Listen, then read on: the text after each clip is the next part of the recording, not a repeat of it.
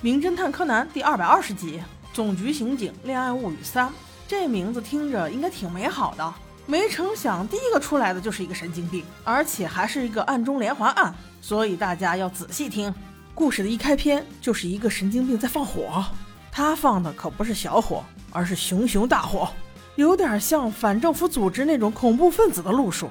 而这一幕被步美发现了。第二天，小伙伴们就陪着步美一起去警局告状，因为他看见过犯人，所以就由美女佐藤警官帮他画像。但是佐藤警官的画画水平确实不怎么地，虽然特点都在，但是就是不像，弄得几个小学生很无奈呀。最后，佐藤警官决定带着孩子们一起去现场勘查。白鸟警官插话道：“要不要开我的车呀？”佐藤警官却说：“不用了，我还要带他们去另外一个地方呢。”高木啊，高木，你看人家白鸟多会来事儿。你咋这么木讷呢？真是。不过高木警官是行动派，他怕佐藤有什么危险，于是决定开车跟去，同时又带上了白鸟警官。原来佐藤警官是先去了一个十字路口，这个路口是当年他爸爸发生车祸的那个路口，每年的这个时间他都会在这里祭拜的。他爸爸是个老刑警了，是被一个歹徒害死的，而此案一直悬着。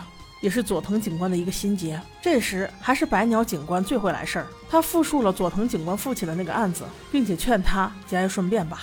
毕竟这个案子已经过了追诉期三年了，线索又太少，只有三个。佐藤突然打断他的话：“不，不是三个，是四个。”听到的众人都惊讶起来，尤其是柯南。像这样的悬案，他最感兴趣了。佐藤接着说：“除了我父亲死前喊着的那人名字愁思郎，还有他穿的雨衣和十秒钟的视频记录以外。”还有一个线索，那就是我父亲笔记本里面的片假名 Kiko。哦，谁要是能帮我解开这个，让我做什么都行。这句话在高木警官的脑子里转个不停啊！做什么都行，那嫁给我也行了。就凭着这句话，高木警官就开始开挂了。正在想入非非之时，从远处走来了三男一女，都是老太太老头了。但是佐藤警官显然认识，原来他们几个都是他爸的高中同学，现在有开公司的。有开披萨店的，还有当家庭主妇的。每年到了老同学的忌日，也会过来拜一拜。经常会在这个日子和佐藤小姐相遇呀。每次四个人拜完以后，就会去附近的酒馆喝一杯。这么多年已经成惯例了。就在此时，白鸟警官接到木木警官电话，疑似纵火犯竟然出现了，要求他们立即支援。白鸟警官转头开车就要走，没成想高木警官磨磨唧唧的，竟然说他的手铐忘了带。哎，我说。怪不得你升不了职呢！上了战场不带枪，你是干啥去了？佐藤想了想，把自己父亲留下的那副手铐借给了高木警官。那是因为高木刚才说的那段话和父亲死前说的几乎一模一样。难道？难道说他和高木警官颇有点依依惜别的意思？白鸟警官都急得要蹦起来了。当这俩警官终于走后，柯南和灰原都意识到了事情的严重性。如果只是纵火，不会涉及重案组的。也就是说，一定有命案。这一点很快就得到了佐藤警官的证实。据他所知，纵火犯危险至极，毫不留情。如果有谁看到了，那就必死无疑。目前就有一个人死在了现场。很快，高木和白鸟就来到了木木警官指定的品川站。他们虽然没有逮到纵火犯，却逮到了一个小偷。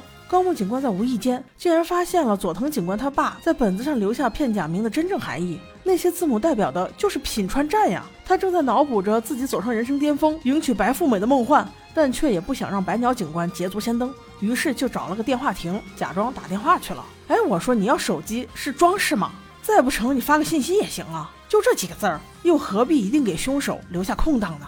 高木在电话亭差点被白鸟发现，又转战到无人的街区，准备用手机通报。我的妈呀，这大白天路上竟然一个人都没有，这假不假？就那几个字，你打个手机再说不出来了。就在他说就是就是啊的一声，终于被袭击了。品川站这三个字就这么难吗？这真是看得我要呕老血了。再说了，敲你的这个人也太嚣张了吧！大白天的在街上公然袭警，关键是还没有人发现。哎，我气呀！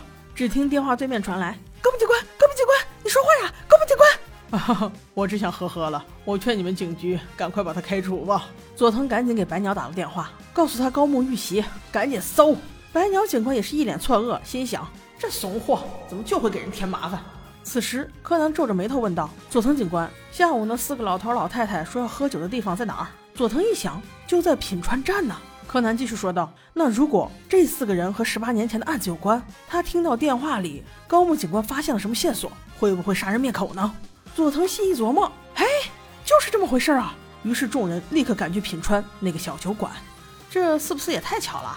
既然他们其中一个是凶手，那这么多年来还祭拜他，难道是心有不安？那这个凶手和纵火犯到底有什么关系呢？我们下期再说。